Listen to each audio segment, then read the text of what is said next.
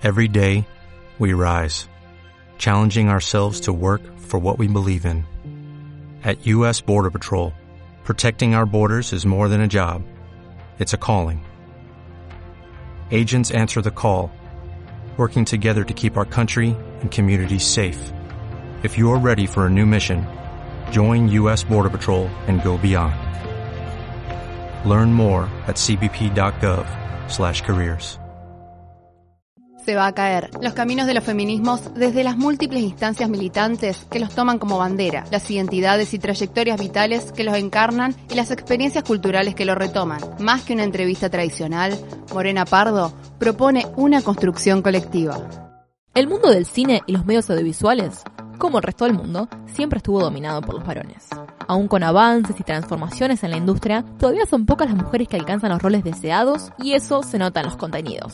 ¿Qué pasaría si las mujeres y las identidades disidentes tomáramos las cámaras? ¿Qué tan distintas serían las historias? ¿Qué modelos y representaciones se mostrarían si las contáramos nosotras? En este programa, la historia está escrita y dirigida por nosotras. Nuestra invitada para hablar de mujeres eh, en el medio audiovisual o en los medios audiovisuales es Josefina Baridón, que es realizadora audiovisual, es fotógrafa, es fotógrafa, es feminista y es amiga mía además. Bienvenida, José, ¿cómo estás? Hola, More, ¿todo bien? ¿Vos? Bien. Bueno, quiero decir ante todo que me tomé el atrevimiento de invitar a una amiga a como invitada del programa porque me agarro acá de Luciana Pecker que eh, muy oportunamente dijo que las charlas de entre amigas son políticas y además em, sirven también periodísticamente. Así que yo le hago caso a Luciana. Y dije, bueno, ¿por qué no invitar a...? Seguro tendremos charlas eh, en este momento que ya hemos tenido en cualquier otro momento. Y quiero decir a mi favor o a nuestro favor que la primera vez que hablamos en la vida fue una entrevista. Es verdad, es muy cierto. Eso, es muy cierto. Una entrevista de vos hacia mí. Como ahora también, digamos. Un día me puedes entrevistar vos a mí si querés. Sí. Bueno, eh, me interesaba invitarte para que hables un poco de, las mujeres y otras identidades dentro de los medios audiovisuales, eh, porque tenés un recorrido en eso personal y además político, que son lo mismo en cierto punto. Eh, pero antes de preguntarte mm, por tu trayectoria, digamos, como realizadora o más insertándote en lo profesional, digamos, como espectadora, ¿cuándo empezaste a, a darte cuenta que algo de las historias que veías no te cerraba o te incomodaba o decías acá algo no está del todo bien? Mm. Ay, no sé, eh, no te podría decir exactamente una fecha, porque feminismo, viste, el feminismo te atraviesa y de repente un día se te, cambiaron los, los, anteojos, como que te pusiste otros anteojos y empezás a ver el mundo diferente. Eh, yo recuerdo que cuando era chica, que, que miraba las películas de Disney, y me tocó en mi familia, a mi hermano le regalaron Peter Pan y a mí la Cenicienta. Y a mí no me gustaba y como que yo me obligaba a que me guste esa película. Y en realidad es un horror, tipo, es una mujer esclavizada que habla con rata, o sea, es horrible. Y no me gustaba y no me gustaba hasta que, eh, como revelación, pedí que me regalen Mulan. Bien. Porque no podía ser que, como no me, no me sentía identificada, yo no puedo creer que sigan enseñando esa historia, como, ¿no? Y esa fue como el primer recuerdo que tengo desde muy pequeña de que por lo menos algo me haya hecho ruido. Eh, no, no había nada de lo que Cenicienta hiciese que yo tenga ganas de hacer y que es un poco por ahí y lo que busca la película es identificación del espectador, ¿no? Que, que algo te conmueva y bueno, no, no me conmovía. Mulan por lo menos es una guerrera. Mulan es una guerrera, sí, exactamente. Me da ganas de ser guerrera, lo asumo. Sí, ahí, hay un mínimo avance claro. en, Disney. Y después de más grande, quizás con un poco más de conciencia y no una cosa tan intuitiva, ¿qué empezaste a ver? decir, esto está, esto no me gusta, no me cierra, no me gusta. Yo creo que mm, más que nada eh, lo empecé a, a notar trabajando en cine y cuando estudiaba cine que nunca me enseñaban una autora mujer. O sea, ni, ni, una directora, ni, o sea, no, había mujeres, es como las mujeres no, no existen en la creación del, es mentira, ¿no? Obviamente que sí, está Alice Guy, por ejemplo, que fue eh, la primer productora, la primera mujer que armó una narrativa en el cine, que es contemporánea a los Lumière y, a, bueno, toda la creación de cuando salió el cine y no te la enseñan, nunca te enseñan quiénes. De hecho, ella perdió todos sus derechos porque se los quedó el marido, porque mujer. Este, Estamos hablando al principio del siglo XX. Sí, sí, sí, sí, Muy pocos derechos teníamos para aquel Total. entonces.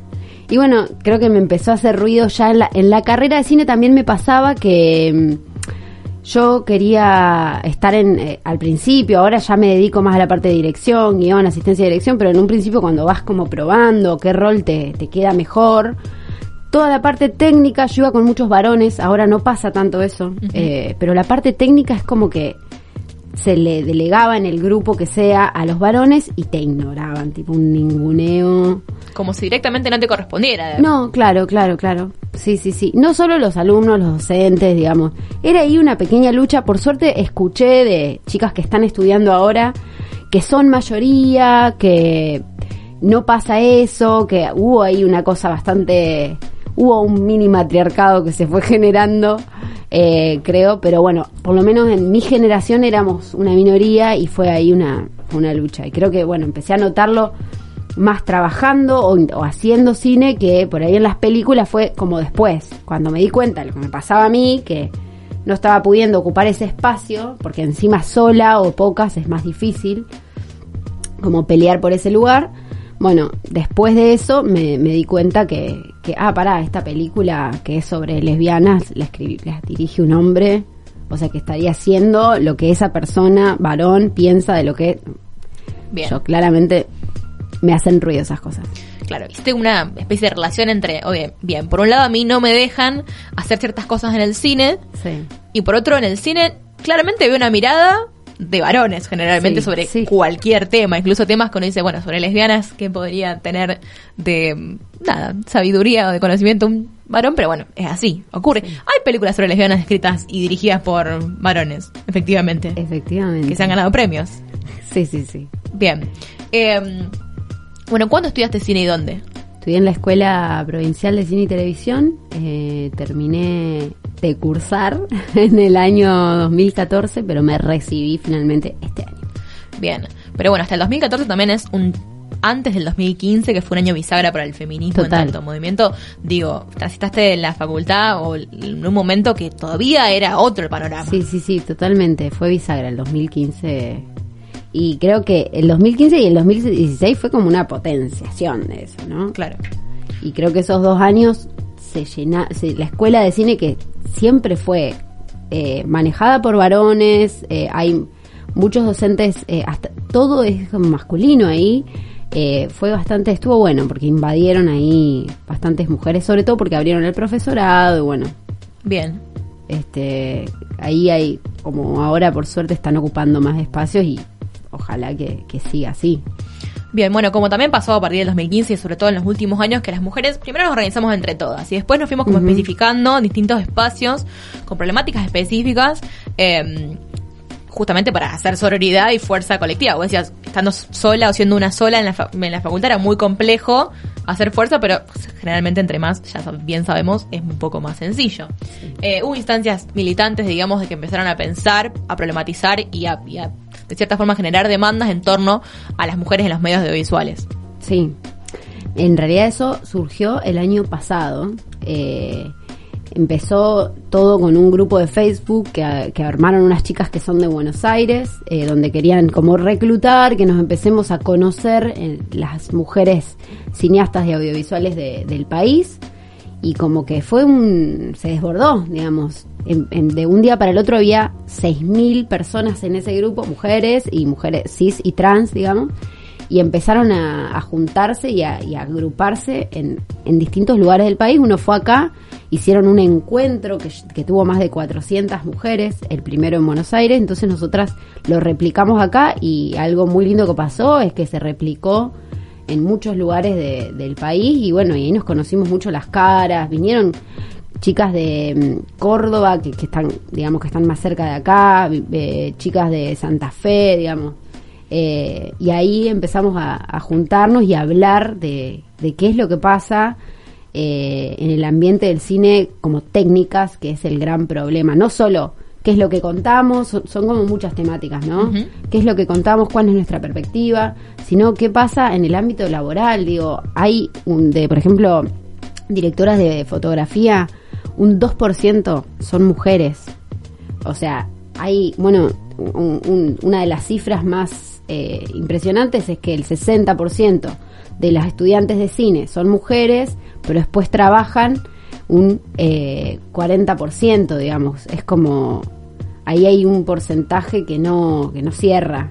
Bueno, un poco de eso fue todo lo que lo que nos aglutinó, lo que empezamos a, a juntarnos y eso, digamos, ¿qué es lo importante de eso? No solo conocernos, que nos dé fuerza, sino empezar a, a intervenir en espacios institucionales, ¿no? Eh, tratar de generar leyes eh, de, o de meter, qué sé yo, eh, tuvimos con la diputada Burger la intención de, de, de meter una ley en la Cámara para que haya mujeres también en los jurados, o sea, Una especie de ley de cupo. sí.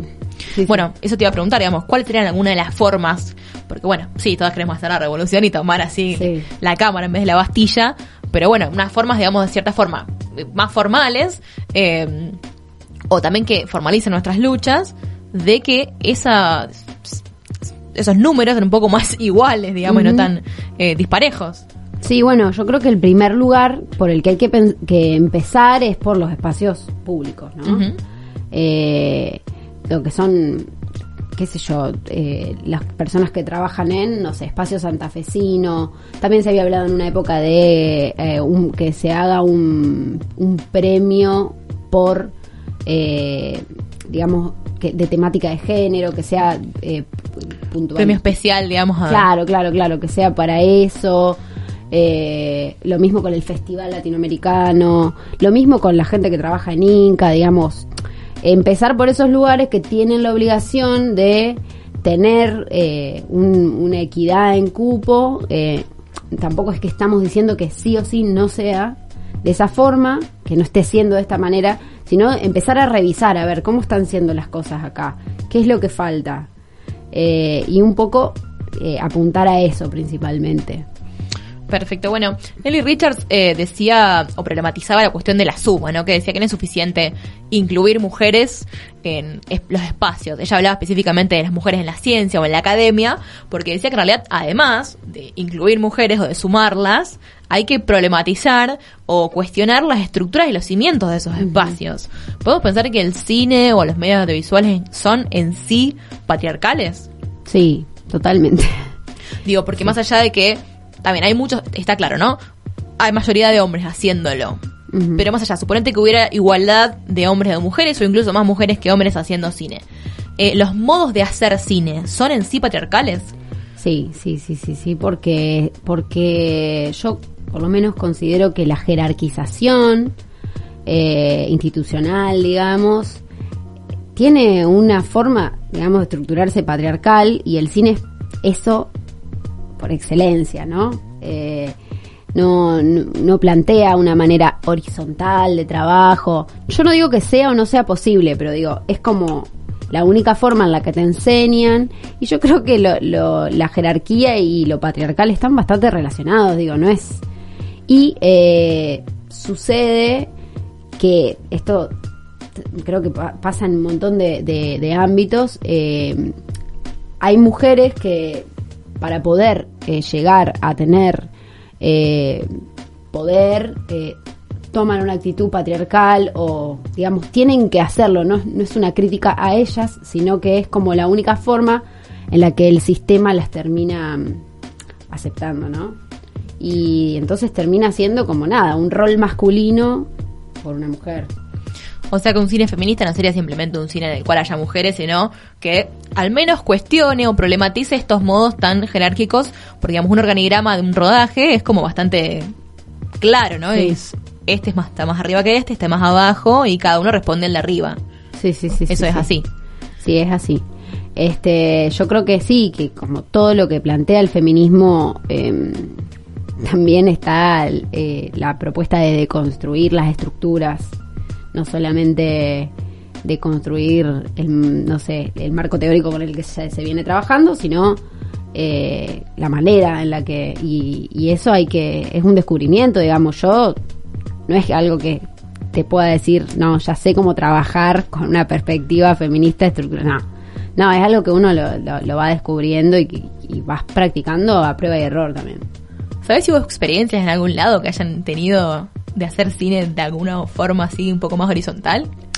Hay, porque está todo el... eh, que, que de eso puede hablar mucho mi amiga Paula Peña, que también es de está en el colectivo de mujeres cineastas. Ella hace más cine comunitario, este y se y, y es no es tanto cine, sino como que ellos no lo llaman cine, sino más bien audiovisual. Yo estoy hablando igual, no soy la persona más indicada, ¿no?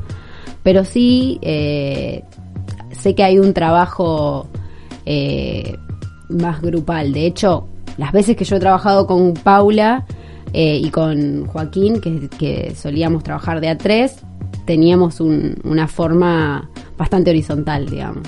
Pero bueno, éramos tres, no éramos un rodaje de 30 personas, digamos.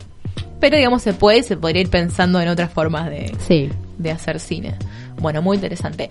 Eh, otra jerarquización que se da en nuestro país seguramente, porque es lo que conocemos, imagino que en otros también, eh, entre ciertos lugares geográficos, ciudades capitales, digamos, versus el resto del país en cuanto a distribución de recursos, de un montón de eh, situ- situaciones que hacen a las posibilidades de hacer cine efectivamente. Sí. Más allá, digo, de la cuestión de género, pero con la cuestión de género, peor. Sí, sí, sí, sí, porque, bueno, esto que hablábamos de la jerarquización o de la centralización también, eh, se cae un poco eh, cuando hay mujeres luchando por lo mismo en Buenos Aires, pero después centralizan todo ahí, es como que están teniendo una actitud patriarcal, básicamente, ¿no? Eh, sucede muchísimo que, que cuando nosotras nos empezamos, por ejemplo, a juntar entre las mujeres de todo el país, surgieron, surgieron muchas discusiones en cuanto a si nos institucionalizábamos, qué pasaba, dónde está la sede. Hay sede, ¿no? Como, eh, y bueno, yo creo que sí, que, hay bastantes problemáticas con eso. Creo que está centralizado el cine sobre todo. No es el mismo presupuesto que Inca te da para la provincia que para Buenos Aires. Eh, lo más, digamos, parecido a Buenos Aires hoy en día puede ser Córdoba, pero tampoco, digo, hay un abismo. A mí me parece que hay un abismo entre la manera de hacer cine que hay o, o audiovisual que hay en, en, en Buenos Aires y que hay y que hay en el interior del país, digamos. Hasta cómo nos manejamos. De hecho, esa cuestión tan jerárquica es mucho más porteña que de acá de Rosario, ¿no? Bien, como decíamos recién, digamos, claramente hay mujeres haciendo cine, sin embargo, bueno, se sigue pareciendo que no. Claramente hay personas en todo el país haciendo cine, pero en la distribución de recursos parecería que no. Esto, Y, a ver, por ejemplo, cuando estaba la AFCA, cuando estaba la televisión digital abierta, había muchísimo más trabajo en el interior del país. Eso es un hecho. Entonces, ahora, el interior del país, no me gusta decir el interior, pero ah, Se hablando entiende, mal y, sí. pro- y pronto, ¿no? Sí, Porque sí. si somos del interior, que son del exterior los otros? Como en realidad no, no tiene mucho sentido, ¿no? Pero bueno, eso los que de la las centralidad con, el- con los, lo- o sea, hay una centralidad y hay un resto que está hacia, hacia lo lejos, ¿no? El interior es lo que está lejos del centro. Vamos a decir, eh, del el resto de los que vivimos en las provincias. El resto del país, Así- el resto de las provincias. Así sí, me, me parezco porteña. Eh, no, eh, hubo como. decayó muchísimo el trabajo porque la televisión digital abierta generaba un montón de trabajo, estaban los nodos funcionando, había algo. No te digo que todas las personas de cine trabajaban en eso, pero por lo menos estaba generando algo. ¿Cómo era eso? Contanos un poco, para quienes no sabemos, digamos, de qué se trataba un poco la TDA o cómo era un poco el modo de federalizar espacios. Y yo, a ver, yo no trabajé para la TDA, sí tengo entendido de que, bueno, eh, había nodos, hay todavía, pero tengo Sí. entendido que no están funcionando, digamos. Acá hay uno, hay por todo el país nodos y eh, había como producciones propias en cada eh, región, ¿no? Y esas producciones se hacían con personas de la región De ese misma, lugar, ¿no? claro. No es como ahora que en realidad estos espacios se utilizan porque son más económicos, porque no hay sindicato, entonces vienen de afuera a filmar acá los de National Geographic o gente de, de Buenos Aires y es más fácil, es más económico, es como ir a filmar a Uruguay, o sea, Bien. este sucede eso, ¿no? Que acá se viene a filmar porque no sale más barato. Sale más barato. Tremendo. Claramente, sí, sí, sí, es así. Y, y la mayoría del equipo son, son varones y si llaman gente de acá suelen ser más varones que mujeres y eso como un cliché. así. la brecha salarial que nos afecta a todas las mujeres eh, del 27% en el cine me imagino que no solamente debe existir, sino que en algunos casos debe ser incluso más profunda, ¿no? Sí, sí, sí, sí, sí, sí. Eh, por supuesto que no en términos legales de sindicato. No, pero- por supuesto, pero, Pero lo real. cobra, eh, claro, sí, sí, hay, sobre todo porque, porque no tiene que ver con que te paguen menos por ahí por el mismo trabajo, sino con que los espacios, los cargos que mejor cobran, rara vez los ocupan mujeres. Por ejemplo, dirección de fotografía. Entonces, si vos siempre vas a tener un cargo que es o de meritorio o de administrativa, eh, nunca vas a llegar a... Por más de que hagas un mon- que además, ¿qué pasa? Las mujeres no solo tenemos esos cargos que eh, jerárquicamente son menores, sino que además hacemos el triple de trabajo de lo que nos correspondería. Digamos, eso pasa... Pa- Y sigue Siempre. pasando claramente. Sí, sí, sí, sí. Bien, o sea que la brecha viene no solamente por lo que vos decías, hacer el mismo trabajo pero cobrar distinto, sino que está relegada a otro tipo de, de roles menos jerárquicos que por Sí, sí. legalmente cobran menos incluso. Claro, bueno, hay algunos roles que históricamente fueron ocupados por mujeres y a preguntar. siguen siendo, eh, que es producción y dirección de arte, digamos. Hay otros más mixtos como asistencia de dirección. Igual te estoy hablando muy en términos generales, pero Sí, se obvio, sabe pero- sí. Que producción, porque no sé, será que las mujeres somos más meticulosas. Somos más organizadas. Cla- de hecho, una vez vi una publicación eh, como rarísima en algún grupo de cine en el que decía busco productora tiene que ser mujer y se armó una toda discus- una discusión en el que se ponían a decir no tiene que ser mujer yo prefiero mujer porque son más organizadas y no sé qué una cosa como que no tampoco es eso lo que queremos no queremos eso queremos que elijas a alguien por cómo trabaja por su capacidad no o sea eh, bueno suceden suceden esas cosas Como si hubiera algo natural que nos hiciera más Claro, claro, organizadas. claro. Sí, sí. Decías también eh, todo lo que tiene que ver con dirección de arte. Sí. Por un lado, ¿no? Bueno, sí, somos más creativas, pero con las- ese tipo de, de cosas, porque el cine todo es, es creativo, pero no así con fotografía. ¿Por qué esta discrepancia entre dirección de arte y dirección de foto? Digo, esto te lo dejo pensarlo a vos en voz alta. ¿Por qué se genera esa eh, desigualdad tan grande? En un cargo y el otro al revés. Eh, yo creo que es porque hay equipos y seguramente no entendemos de eso. Vos pensá que Bien. eh, antes, cuando, cuando las películas eran en fílmico.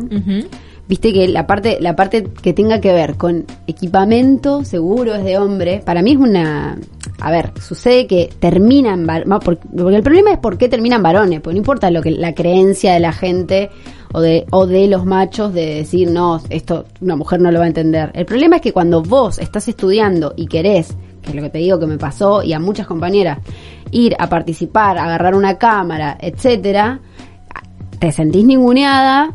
Ah, Yo lo he vivido, digamos, porque viste que hay veces que una tiene que como corroborar, Sí. traer pruebas porque si no, no te creen. No, no, te ningunean, no tenés un equipo de mujeres, por ahí si son pocas que, que te banquen, entonces no te animás sola a decir, no, dame la cámara, quiero saber cómo es esto, o sea, ¿no? Entonces después los que llegan a esos lugares son los que tuvieron la oportunidad durante la carrera o durante su propia su propio recorrido de agarrar una cámara, ¿no? De ponerse y las mujeres al digamos, si estás sola, no te, no te animás a preguntar porque te están ninguneando, porque te dicen vos no entendés o no sé qué, o sea, hay casos de no voy a dar nombres, pero no, tengo una amiga que fueron con la escuela al Cairo y había, en un momento estaban mirando el proyector y había muchos varones altos y, y le dice, el profesor dice, a ver si se corren, que la compañera no puede ver y dice, bueno, igual no va a entender nada de esto porque nada. Sí. Y, es- y mi, por suerte mi amiga le dijo, te espero afuera a la salida, le dijo al profesor. te arreglamos afuera. Eh, pero bueno, no sé, sucede eso, viste, que, que es muy complejo porque después es muy difícil agarrar ese espacio eh, que, que, que en el cual no te dan el lugar. Bien. Sí, o sea que los espacios de formación serían fundamentales para Sí, sí transformar bueno, ese claramente. es otro de los temas que hablamos en el eh, cuando hicimos el encuentro de cómo intervenir en estos espacios de formación, no solo desde la perspectiva de género, desde, digo, cómo hacer para para que esas cosas ya no sucedan, ¿no? Tiraron un- una especie de eslogan en la convocatoria de la primera, me acuerdo que tenía algo que ver con que decía que si eh, tomábamos la palabra, después eh, se generaron otros contenidos, ¿no? Como Sí, era. Sí, si nosotras miramos, el mundo se transforma. Maravilloso. Eh, ¿Cuál te parece, digamos, por qué te parece, o más allá de una cuestión de derechos eh, o de igualdad de derechos en cuanto a acceder a espacios, cómo te parece que justamente se transforma el mundo si las mujeres y otras identidades lesbianas, bisexuales, trans, travestis empezamos a tomar la cámara, digamos, y somos las que eh, contamos las historias? Yo creo que en este momento particular, digo, a partir de lo que vos me decías, momentos bisagra, feminismo en auge, ¿no? Hay como una, una necesidad de visibilizar, ¿no? Como que la cámara se está usando mucho para visibilizar lo que nos pasa, lo que, lo que nos tiene cansadas, hay como mucho de eso.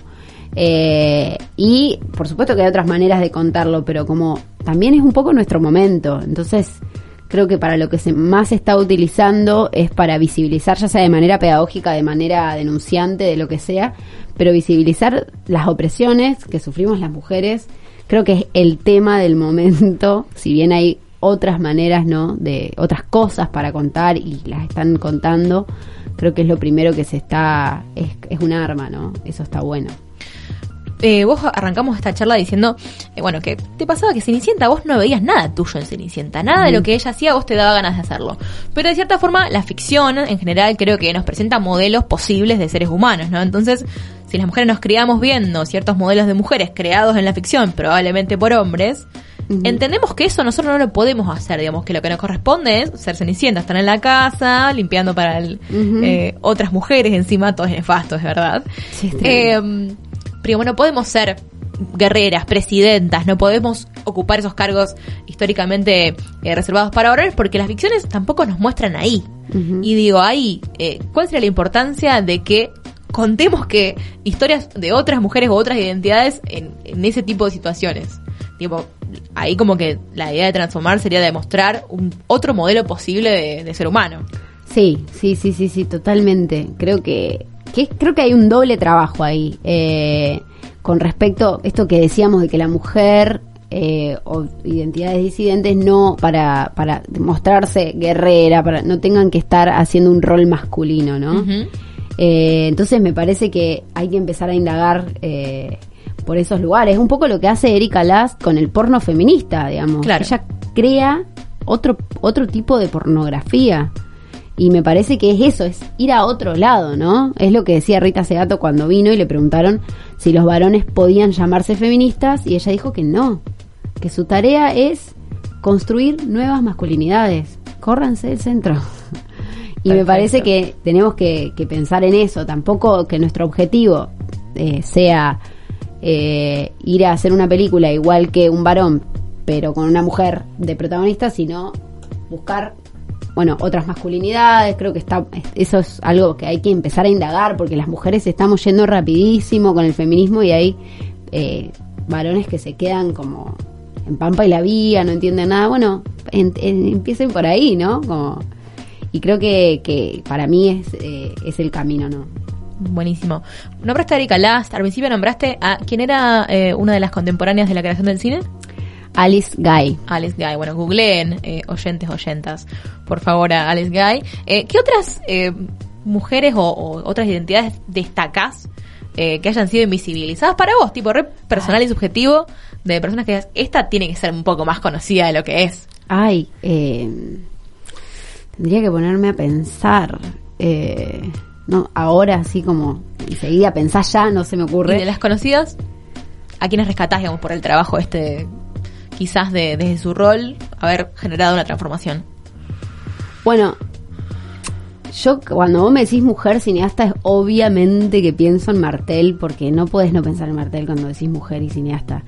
Yo creo que, que no, no podría definir que hace un cine feminista particularmente, pero a mí me parece que ella logra ubicarse como en un lugar en el que no es ni la disidencia ni el poder, ¿no? Que, que ese es el gran lugar de Martel, que es único y por eso es única. Hace la digamos. suya. Sí, sí, sí, sí. un- y que es político, digo, es un tercer lugar y es político. Y me parece que por eso es tan magnífica y, y que hay que prestarle atención. Hay que prestarle atención ahí a ella.